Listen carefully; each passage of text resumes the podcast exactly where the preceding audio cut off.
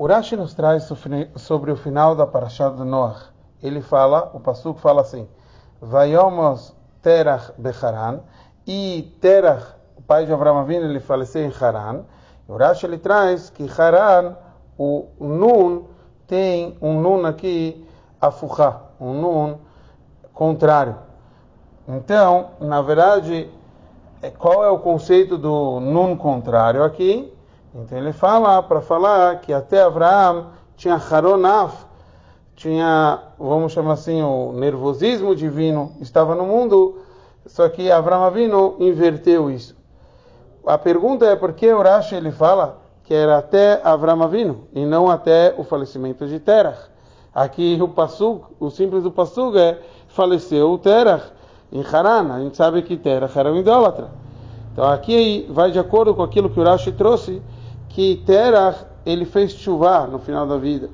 Então, é, de acordo com isso, não é o motivo o falecimento de Terach, e sim o comportamento de Abraão Avino, que Abraão Avino mudou a situação. Quer dizer, até Abraão Avino era uma situação, e a partir de Abraão mudou a outra situação.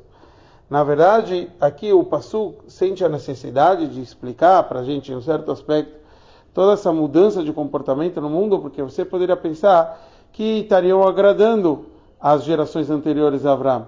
Tanto é que elas viveram por muito tempo.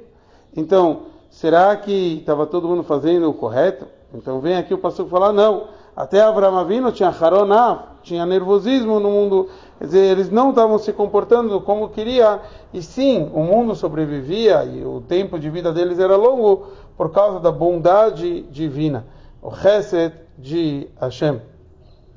Então, esse, a explicação o Rebbe traz, até uma explicação racídica ligada a isso, qual o conceito de, de Haron, de Av, Av representa é, a tradução também, o nervosismo que vem do nariz, e aqui representa o um nível acima de Chokhmah, o conceito de Reach, o conceito do cheiro.